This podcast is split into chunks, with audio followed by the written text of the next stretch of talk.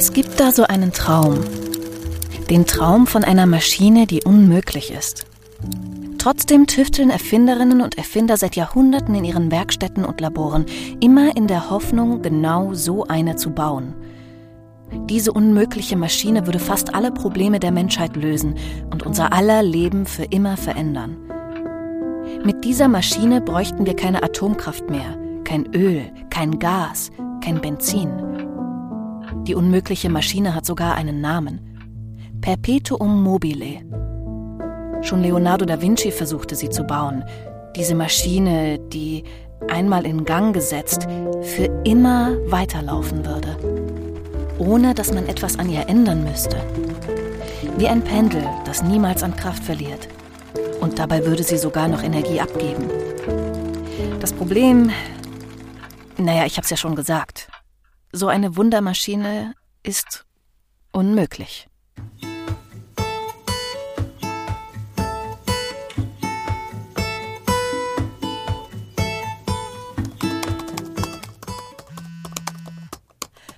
Nadine ruft an. Hi, Henriette, wie war denn euer Ausflügle? Gut war der und viel und informativ. Ich meine, ich habe jetzt angefangen, etwas über den Landkreis zu verstehen. Das heißt, du hast jetzt unsere Identität bzw. eine Identität gefunden? nee, das wäre jetzt, glaube ich, zu viel gesagt. Und außerdem wäre mein Trip ja dann schon vorbei und das fände ich schon traurig. Ähm, ich habe zum Beispiel noch gar nichts über die Uhrenindustrie gelernt und die fällt hier wirklich ständig. Wenn man sich einmal hier mit der Gegend beschäftigt, dann ähm, man sieht sie vielleicht nicht überall, außer in Touristenshops, aber ist auf jeden Fall sehr präsent. Und die Phonoindustrie. Und ich würde sagen, was das Thema angeht, geht es ja jetzt erst richtig los. Ah ja, da hast du aber dann schon ein bisschen was vor dir, oder? ja, ich glaub's auch. Naja, ihr werdet mich nicht los. Ich bleib noch ein bisschen bei euch im Schwarzwald-Barkreis. Das ist schön und freut uns. Dann mach's gut und bis bald. Bis bald.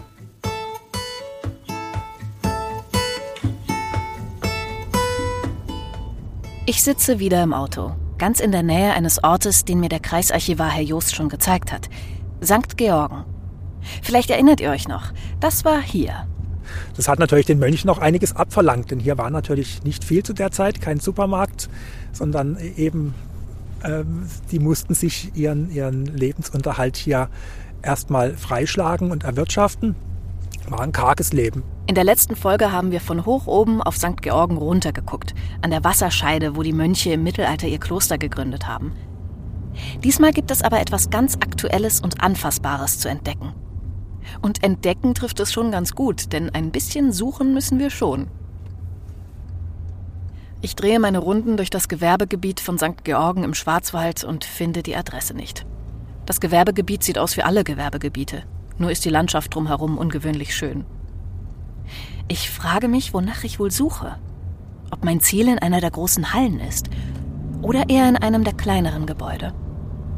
Ich suche die Werkstatt eines international bekannten Unternehmens. Perpetuum Ebner, kurz PE. Zwei Buchstaben, die bei Musikliebhabern auf der ganzen Welt für eine wohlige Gänsehaut sorgen. Denn Perpetuum Ebner stellt Plattenspieler her. Und zwar nicht irgendwelche, sondern handgefertigte, hochqualitative und auch so richtig teure. Manche sagen, die Besten der Besten. Ich kenne mich da aber nicht aus. Ich habe neulich erst gelesen, dass 2021 in den USA seit 30 Jahren zum ersten Mal mehr Schallplatten als CDs verkauft wurden. Wenn ich so drüber nachdenke, ich glaube, als ich klein war, hatten wir einen. Aber ich habe mich nie getraut, den zu benutzen. Irgendwie wurde mir immer vermittelt, ich würde ihn bestimmt kaputt machen. Wenn ich mir einen Plattenspieler vorstelle, dann direkt auch die Person, die ehrfürchtig aus der gut kuratierten Plattensammlung ein Exemplar hervorholt, es liebevoll betrachtet, vorsichtig auspackt und ganz sanft auflegt. Meistens sind dann auch gute Lautsprecher im Spiel und ich erinnere mich an einen warmen, satten Klang.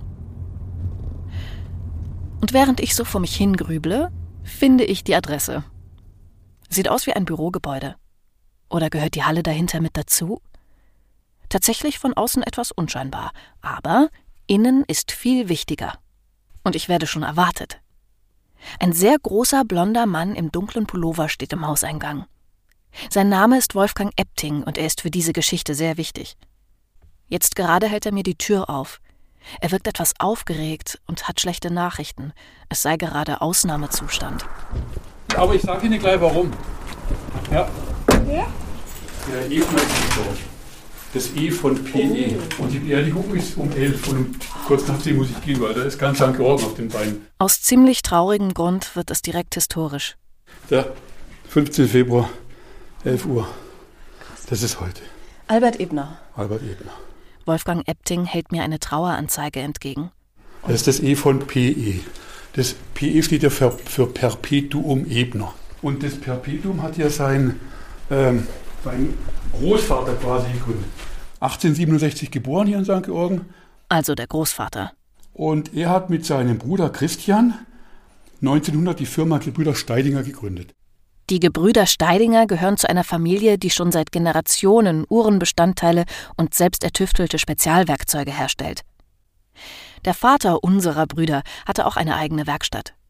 Josef und Christian Steidinger machten sich erst unabhängig voneinander selbstständig. Christian hatte um 1900 schon eine richtige eigene Werkstatt hier in St. Georgen. Sein Bruder Josef startete im Untergeschoss des Gasthauses Deutsches Haus, das ist heute ein Theater. 1907 gründeten die beiden dann zusammen offiziell die Fabrik für Feinmechanik. Sie stellten Kleinteile für Uhren her, Uhrmacherwerkzeuge, feinste Mechanik eben. Und dazu gehörten auch Grammophone. Aus dieser Firma äh, ging später die Firma Dual hervor und die Firma Perpetuum Ebner, deren Markenname wir heute wieder benutzen. Eine Firmengeschichte wie ein Familienstammbaum mit verschiedenen Abzweigungen. Hier war ordentlich was los. Mit den Uhren ging alles los. Uhren und die mechanische Expertise, die sich hier rund um sie herum gebildet hat, waren die Grundlage für die Phonoindustrie. Also zum Beispiel Grammophone, aber auch andere Maschinen, die klingen. Die ist tatsächlich in der Uhrenindustrie, weil man dort eben kleine, feinmechanisch hochpräzise Teile gebraucht hat und man sich diese Technik dann eben auch zunutze gemacht hat für die weitergehende Phonoindustrie. Okay, okay. Dann würde ich sagen, jetzt ist Zeit für eine Klischeeaufarbeitung meinerseits. Ich schaue mir jetzt Schwarzwalduhren im Museum an.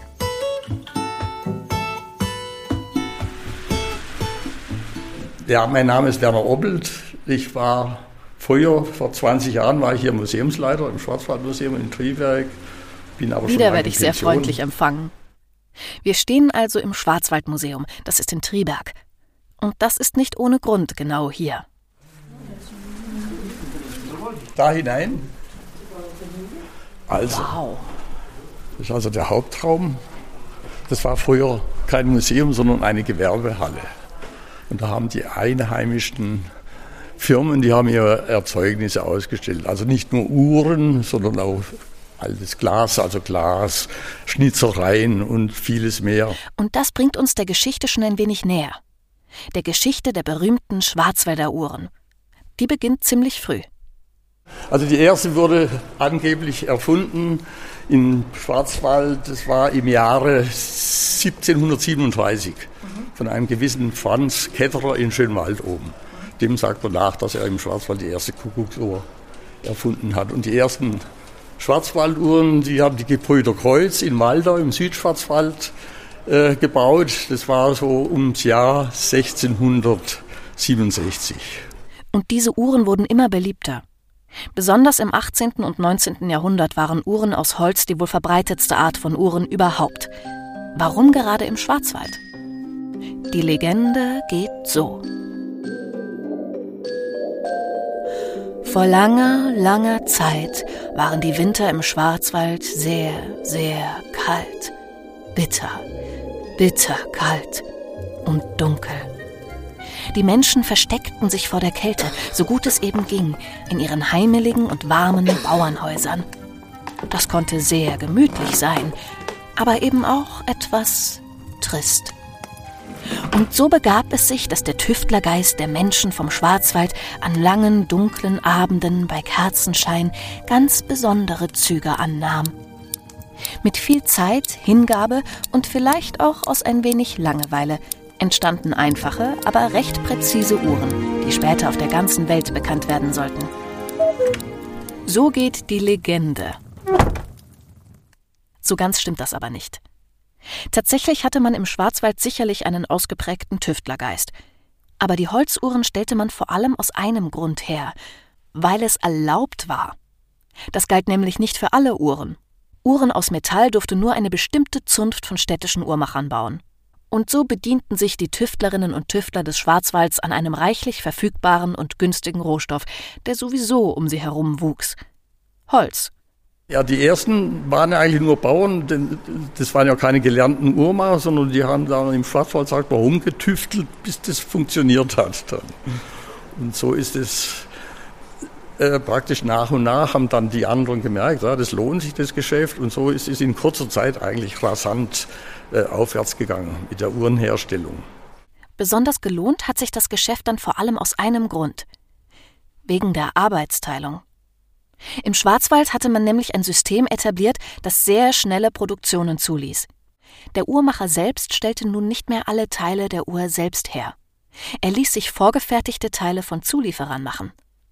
Viele Arbeitskräfte, zu Hochzeiten Tausende, setzten die dann zusammen. So waren die berühmten Schwarzwälder Holzuhren nicht nur ziemlich gut, sondern auch schnell und günstig herzustellen. Und eine ganze Region fand eine neue Identität. Um 1830 herum. Da waren also gemessen, also wenn man davon ausgeht, dass eine Familie 5 zu 50 ist. Früher hat man ja mehr Kinder gehabt wie heute. Da waren im Bezirk Triberg waren 6000 Leute, Einwohner ungefähr. Und aber um die 3000 äh, Leute, die sich mit Uhrmacherei beschäftigen. Also praktisch jeder zweite Haushalt hat damals mit Sicherheit mit Uhrenmacherei zu tun gehabt.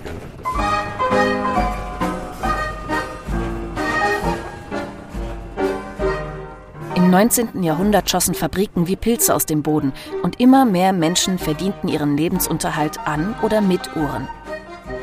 Man baute Uhren speziell für internationale Märkte. Die sind also bis in die Türkei gekommen, nach Russland sogar und bis Amerika rüber. Nach England ist viel gegangen und Frankreich. Bis nach Asien hat man die also exportiert. Man baute Uhren speziell für einzelne Räume der Wohnung.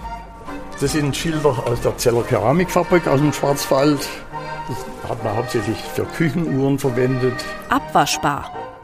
Und man baute Uhren für spezielle Situationen. Ja, das ist der Triberger Teufel, der da drauf ist auf dieser Jahresuhr. Das ist auch vom Werk her ein Kuriosum, und zwar diese Uhr läuft rückwärts. Schön. Ja. Da ist das Werk so konstruiert worden, dass sie also rückwärts läuft. Das ist also mehr oder weniger eine Gaudi zur Fasnacht. Letzteres war jetzt für den Markt wohl eher wenig relevant. Der normale Markt aber florierte und auf der ganzen Welt kannte man die Schwarzwälder Uhren. Und das fütterte auch andere Unternehmen an. Tüchtige Leute gründeten Zulieferwerkstätten für Uhrenbauteile und Uhrmacherwerkzeuge und bauten dann aber auch noch ganz andere Dinge. Zum Beispiel Orchestrions. Die sehen teilweise aus wie große Schränke mit Walzen und Pfeifen drin, wie eine riesige Jukebox. Die sollen klingen wie ein ganzes Orchester. Oder ganz fein gearbeitete Spieluhren. Oder kleine, zwitschernde mechanische Vögel.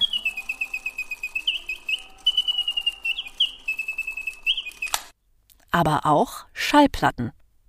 Zurück zu Wolfgang Eptings Firma Perpetuum Ebner. Direkt in die Werkstatt. Was ich jetzt Ihnen hier zeige, ist im Prinzip eins unserer anspruchsvollsten Entwicklungen der letzten Jahre. Das ist ein sehr, sehr hochwertiger Tonarm ähm, für unser aktuelles Spitzenmodell, ein direkt angetriebenes Plattenspielerlaufwerk. Und dafür haben wir Auch extrem erfolgreiche Grammophone und Plattenspieler entstanden im Dunstkreis der Uhrenindustrie und wurden später selbst zu einem richtig erfolgreichen Industriezweig hier.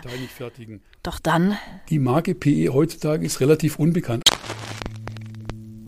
Oh, irgendwas muss schiefgelaufen sein.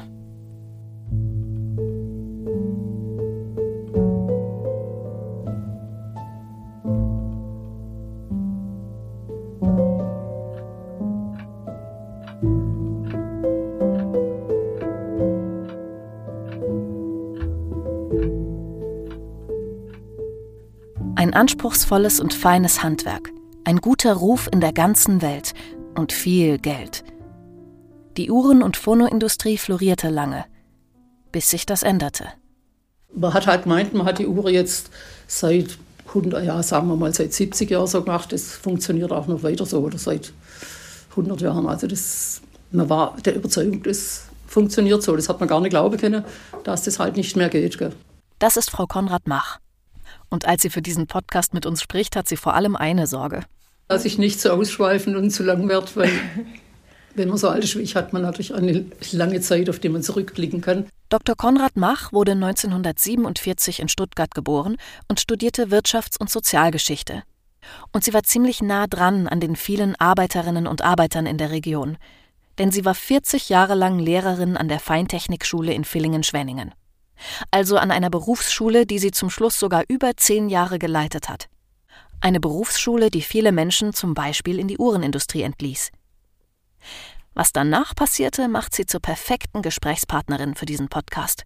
Als dann die Pensionierung kam, war dann bei mir das eine klar, also wenn du keine Arbeit hast, das ist furchtbar für dich, das geht nicht. Und da habe ich mir dann gesagt, du warst während der Zeit des Strukturwandels der obersche Lehrerin, das hast du eigentlich mitgekriegt, auch als, als Lehrer an der Feintechnikschule. Und das willst du jetzt mal wissen, wie das war. Das damit beschäftigst du dich. Und außerdem hatte ich in der Feintechnikschule die Gelegenheit, relativ viele Unternehmer kennenzulernen und hatte wirklich exzellente Kontakte, meine ich mal. Und genauso habe ich das gemacht. Also am ersten oder zweiten Tag, nachdem ich also mit der Schule fertig war, bin ich dann ins Archiv marschiert und habe damit angefangen.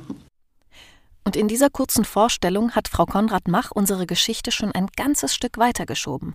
Mit nur einem Wort. Strukturwandel. Denn dieser Strukturwandel ist ganz grundsätzlich dafür verantwortlich, wie der Schwarzwald-Baar-Kreis heute aussieht. Dafür, wie du heute lebst, wie die Gegend um dich herum aussieht, welche Geschäfte und Betriebe es gibt oder eben nicht mehr gibt. Als wir also unsere Schüler wirklich in die, an der Feintechnikschule, unsere Schüler in die Arbeitslosigkeit entlassen haben, da gab es keine Lehrstelle und da gab es keine Arbeitsplätze. Und das weiß ich noch wie heute, da ist ein ein junger Familienvater, also die Techniker sind ja älter, also der, der stand da auf diesem Zwischengang in der Feintechnikschule und der hat geweint, weil er nicht gewusst hat, was er jetzt macht. Und äh, ich habe den dann so umarmt gell, und versucht, den zu trösten. Also das war für mich ganz furchtbar. Gell. Was war da los? Die Uhrenproduktion hatte schon Anfang des 20. Jahrhunderts Probleme, rettete sich im Ersten Weltkrieg aber in die Rüstungsindustrie und produzierte Zünder.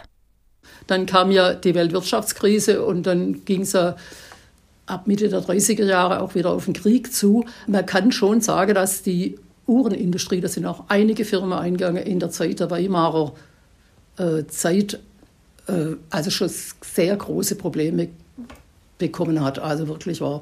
Nach dem Zweiten Weltkrieg sind, äh, glaube ich, in Baden-Württemberg rund 35.000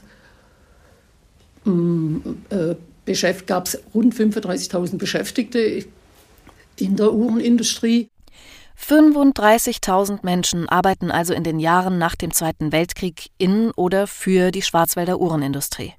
Ingenieure, ungelernte Arbeitskräfte, Zulieferer, junge Leute, alte, ganze Familien, vom Jugendlichen bis zur Oma, gehen Tag ein, Tag aus zum Schaffen in die Fabriken von Schwenningen, St. Georgen oder Triberg. 35.000 Menschen, und noch mehr werden es, wenn man die Arbeiterinnen und Arbeiter der Phonoindustrie dazu rechnet. Das sind wirklich so richtig, richtig viele Menschen. Heute. Heute sind es nur etwa etwas über 1000, glaube ich, wenn es noch stimmt. Vielleicht sind es noch weniger. Es muss also irgendwann noch mal etwas richtig schief gegangen sein.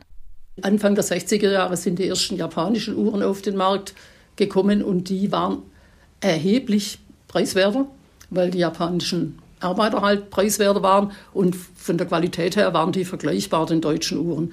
Also da hat man dann richtig Probleme gekriegt und die Uhrenindustrie hat zu Anfang, ich glaube 70 Prozent ihrer Produkte äh, exportiert. Das war dann natürlich gar nicht gut, gell, diese Situation. Wenn Sie sich überlegen, dass ein durchschnittlicher Uhrenarbeiter in den Kreisen Villingen und Rottweil, das waren so die Zentren der Uhrenindustrie, ich glaube, im Jahr etwas über 18.000 deutsche Mark Umsatz erwirtschaftet hat und man zum Beispiel die baden-württembergische Gesamtindustrie zur gleichen Zeit ein durchschnittlicher Arbeiter etwa 31.000 deutsche Mark erwirtschaftet hat, dann ist Ihnen das eine klar, das war. Also es war absehbar. Also das, da hat man sich wirklich was vorgemacht. Gell? Also die war unterkapitalisiert, die Uhrenindustrie. Und äh, sie, es haben ihr neue Produkte gefehlt. Dann, dann sind die dann kam der Kunststoff. Man hat also diese, die Leute wollten diese Holzschränke nicht mehr. Hat man dann eine Zeit, Zeit lang für Saba Radioschränke oder für Dual solche Plattespieler, Kiste aus Holz hergestellt. Die Konkurrenz produziert in den 60er Jahren nun also nicht nur günstiger, sondern auch moderner. Die Innovationen haben definitiv gefällt. Es war einfach zu teuer. Also man kann wirklich sagen, dass das eigentlich im 20. Jahrhundert, also nach dem Ersten Weltkrieg, fast begonnen hat. Langsam aber sicher geht die wichtigste Industrie der Region also zugrunde. Also da, da gab es wirklich hohe Wellen an Arbeitslosigkeit. Man hat halt gemeint, man hat die Uhr jetzt seit 100 Jahren, sagen wir mal seit 70 Jahren so gemacht. Das funktioniert auch noch weiter so oder seit 100 Jahren. Also das, man war der Überzeugung, das funktioniert so. Das hat man gar nicht glauben können, dass das halt nicht mehr geht. Gell. Also in Schwenningen dürfte, behaupte ich jetzt einfach mal, vermutlich fast 80 Prozent der der Arbeitsplätze in der Uhrenindustrie bzw. in Bestandteilindustrien oder mit der Uhrenindustrie zusammenhängenden äh, Unternehmen äh, entstanden sein. Also ich glaube 70 Uhrenfabriken und 35 Uhrenbestandteilfabriken hat es allein in Schwenningen gegeben.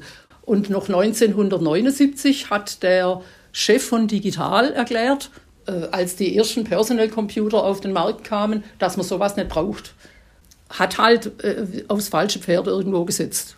Der Druck durch die Konkurrenz wird zu groß und viele Innovationen werden nicht mehr mitgemacht. Statt Schallplatten hören die Leute CDs. Quarzuhren lösen mechanische Uhren ab. Der Markt wird global und in Schwarzwäldern geht die Puste aus. Außerdem gibt es in einigen Betrieben obendrauf noch Familienstreitigkeiten. Nach und nach müssen Firmen mit großen Namen schließen. Kaiseruhren in Villingen, Maute in Schwenningen, Kienzler Apparate, Kienzle Uhren, Dual, Saba, an manchen Orten sieht man heute noch Reste aus der Hochzeit der Uhrenindustrie. Zum Beispiel in Schwenningen am Einkaufszentrum City Rondell. Hier stand früher, mitten in der Stadt, die Uhrenfabrik Maute. Heute erinnert nur noch das ehemalige Fabrikportal daran. Dazu gehörten die Maute Villen, der Maute Park, eine eigene kleine Stadt in der Stadt. Oder das Uhrenindustriemuseum in Schwenningen. Das war mal die Uhrenfabrik Birk und Söhne. Und nicht nur die erste in Schwenningen, sondern auch in Württemberg. Also ich glaube, das kann sich keine Firma leisten. Also 100 Jahre lang die gleiche Wecker herstellen, vielleicht mit ein bisschen anderen Gehäuse, das funktioniert definitiv nicht mehr. Und du, unsere Löhne sind so hoch und so teuer und da, da muss ich mir wirklich laufend was Neues einfallen lassen. Und wenn wir das nicht machen, dann werden wir ganz schnell arm und unser Wohlstand ist weg. Trotzdem verschwindet das Know-how nicht aus dem Landkreis. Viele nehmen die Sache selbst in die Hände und schaffen neue Fundamente in der Bevölkerung äh, habe ich das Gefühl, sind also wirklich, ähm, da gibt es so den Trend, dass, dass man sich selbstständig macht. So, irgendeiner hat mal gesagt, ein, ein, das war ein Arbeiter mal, also Facharbeiter halt, hat dann erklärt, ja, er hat das halt anguckt in der Firma und sich dann überlegt, was der kann, das kann ich auch, ehrlich, ja. Der hat dann gearbeitet als Meister in der Uhrenfabrik und äh, hat sich dann in Refa weitergebildet, also wie organisiere ich einen Betrieb und die Frau hat ihn unterstützt. Und dann haben die also angefangen, äh, also wirklich aus bescheidenen Anfängen in der, man kann, ja, man kann fast sagen, Garageunternehmer. Also es ging erst mal im, im familieneigenen Reihenhaus vonstatten, ja, äh, haben die angefangen. Und ich glaube 68 ohne Gewehr, aber so etwa war das, haben sie dann die erste, ihre erste Fabrik gebaut. Gell? Und das hat also eigentlich gut funktioniert, also keine Frage. Und äh, das sind Leute gewesen, die also einen Hauptschulabschluss gemacht haben, die eine abgeschlossene Lehre hatten und äh, vielleicht einen Traum oder Vision vom eigenen Unternehmen. Und dann musst du natürlich bereit sein, alles in diese, also wenn du so eine neue Firma gründest, und das ist sicher immer mal wieder passiert, würde ich sagen, also wenn du eine neue Firma gründest, dann muss die ganze Familie am einen Strang ziehen. Gell? Da setzt du deine Kinder ein, da setzt du die Frau ein, da die Oma ist eingesetzt worden. Gell? Also die, die müssen da alle mitarbeiten. Dann, aber sonst funktioniert das nicht. Aber das kann durchaus funktionieren. Also habe ich wirklich also äh, einige kennengelernt. Dennoch reißt die Krise tiefe Wunden, denn ein Großteil der Bevölkerung sind Arbeiterfamilien. Und die Betonung liegt hier auf Familien. Da hat, ist jeder in Fabriken von der Mutter angefangen, also das, weil Frauen waren ja billiger, deswegen hat man die sehr gern eingestellt. Äh, da waren alle Kinder, also die, die, wenn sie jugendlich waren, also über 14, äh, sind in Fabrik gegangen. Auf sich allein gestellt sind die Menschen allerdings nicht. Denn auch die Politik und die Gewerkschaften erkennen die Notlage. Und sie handeln. Zum Beispiel bei einer Kundgebung am Münsterplatz in Villingen im Dezember 1993. Etwa 4000 Menschen kommen zusammen und wollen hören, was ihr Landrat und die Gewerkschaften zu sagen haben. Frau Konrad Mach hat einen Flyer mitgebracht, der klar macht, wie ernst die Lage ist. In der Überschrift steht eine Region in Not. Vom dramatischen Arbeitsplatzverlust sind betroffen die Beschäftigten, die bereits Arbeitslosen und ihre Familien, Handel, Gewerbe und Dienstleister, Städte, Gemeinden, Landkreis und viele andere. Wir rufen alle Betroffenen auf zu einer Kundgebung für eine wirksame Beschäftigungspolitik. Also die, die das war, also die hätte das sonst nicht gemacht, gell, wenn das nicht so verheerend gewesen wäre. Gell. Das Leid der Menschen im Landkreis lässt auch andere Teile der Politik nicht kalt. Erwin Teufel wird 1972 in den Landtag von Baden-Württemberg gewählt, als direkt gewählter Abgeordneter vom Wahlkreis Villingen-Schwenningen. Besonders in den 80ern spielt er bei der Krise im Landkreis eine wichtige Rolle. Für Erwin Teufel sollen die Schicksale der Bürger nicht bloß reine Zahlen einer Statistik bleiben. Er spricht selbst mit ihnen, Auge in Auge, in Bürgersprechstunden. Äh, ich habe also ja regelmäßige Sprechstunden gemacht in Villingen und dann hab, haben natürlich die Menschen aus diesen äh, Gemeinden zugenommen, wenn, wenn was da war oder wenn ein Betrieb in Schwierigkeiten kam. Und ich habe zum Teil aber auch Sprechstunden gemacht in St. George, in Triberg, in Schönwald, äh, wenn, wenn es Probleme gegeben hat. Also er hört in diesen Bürgersprechstunden so dramatische und verzweifelte Einzelschicksale, dass er die Unterlagen dazu bis heute aufbewahrt. Ich habe das auch nie in den Papierkorb geworfen. Dafür waren es für mich viel zu starke Einzelschicksale, die mich auch persönlich betroffen gemacht haben und bewegt haben. Weil, weil persönliche Schicksale in jedem Einzelfall damit verbunden waren. Da gibt es diesen einen Moment, der die Dynamik der Situation sehr gut verdeutlicht. Erwin Teufel macht sich auf den Weg zu einer Fabrik. Sein Auto stoppt auf dem Hof. Wie werden die Menschen auf den Besuch des Politikers reagieren? Werden sie buhen? Wütend sein? All das könnte man befürchten. Aber es kommt anders. Teufel wird mit Applaus empfangen. So dankbar ist man, dass jemand kommt und helfen will. Diese verheerende Situation muss gelöst werden. Man hat also nur was dagegen machen können, indem man also hier einfach, äh, also Bildung, äh, also hat man haufenweise Feinmechaniker zu Elektroniker in Anführungszeichen um, um äh, geschult und solche Dinge gemacht. Auch Frauen entsprechend mit solchen Beschäftigungen äh, äh also vertraut gemacht. Also, also das waren so die wichtigen äh, Maßnahmen, die man da äh, gemacht hat. Es besser geworden ist dann so um die Jahrtausendwende. Die Politik, der Landkreis, beschließt eine ganze Batterie von Lösungen. Kurzarbeitergeld, Abfindungen in Weiterbildungsmaßnahmen, Qualifizierungsmaßnahmen. Also es halt immer überlegt, du musst erstmal Arbeitsplätze retten, möglichst wenig soll der Bach nachgehen, was kann man machen und also versucht solche, also das war, also da ist man wirklich sehr fantasievoll damit umgegangen. Also und da haben die Gewerkschafter auch einige Krötchen geschluckt. Gell? Also das hat eigentlich jeder gewusst. Jeder, würde ich sagen. Gell? Also ich, äh, Unternehmer wie Gewerkschaften, wie, wie die Politik, dass, dass man das sich einfach nicht leisten kann, dass man vor allem neue Arbeitsplätze braucht. Gell? Und es wird auch viel Geld kosten, auch keine Frage. Das hat sicher auch viel Geld gekostet. Also das, diese ganzen Arbeitslosen muss ja irgendeiner zahlen. Gell? Und die ganzen Bildungsmaßnahmen kosten ja auch Geld. Das muss auch irgendeiner zahlen. Heute kann man sagen, dass aus der Krise viele mittelständische Betriebe mit konkurrenzfähigen Produkten entstanden sind. Zum Beispiel Turatec in Niedereschach mit Motorradzubehör, Lifttech aus Donaueschingen, die Aufzüge und Co. herstellen. Oder IMS Gear, die Zahnräder und Getriebe für die Automobilindustrie bauen. Das Wissen und Unternehmertum sind in der Region geblieben.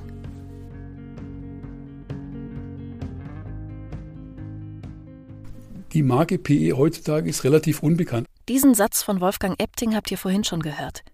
Was ich euch bisher vorenthalten habe, ist, wie es weitergeht. Die Marke PE heutzutage ist relativ unbekannt, aber die Kunden, die uns kennen, die lieben uns auch und upgraden sich sogar oftmals innerhalb der Produktbaureihen. Und wir haben jetzt kurz vor Weihnachten noch einen Kunden gehabt, der hatte schon das damalige Spitzenmodell, hat dann abgegradet auf das jetzige Spitzenmodell und er sagt, er hört auf einmal Dinge, die er vorher nicht auf seinen Platten wahrnehmen konnte.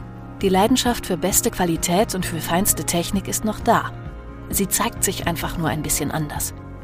Plattenspieler ist Nische innerhalb der Hi-Fi-Industrie, die auch noch eine Nische ist, weil heutzutage kann man. Der Landkreis hat neue Wege gefunden.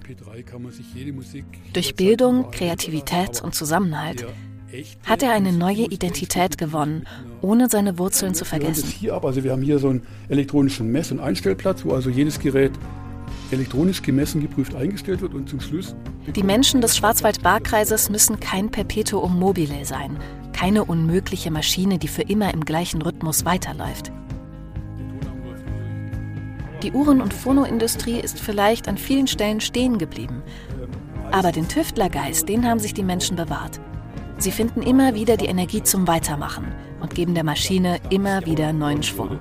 Das hört man dann bei Klavieranschlägen, wo es dann eben, wenn, man, wenn der Pianist anschlägt und es geht dann hoch und runter, das würde man dann schon hören. Und wir haben hier ähm, akustische Gitarrenmusik, eher so Flamenco aus den 80ern. Also es sind viele Pressungen, gibt es eben nur aus den 80ern, die gar nicht so schlecht waren. Manchmal kann nur Neues entstehen, wenn etwas Altes zu Bruch geht. Das hat uns diese Folge deutlich gezeigt. In unserer nächsten Folge haben wir eine ganz ähnliche Geschichte.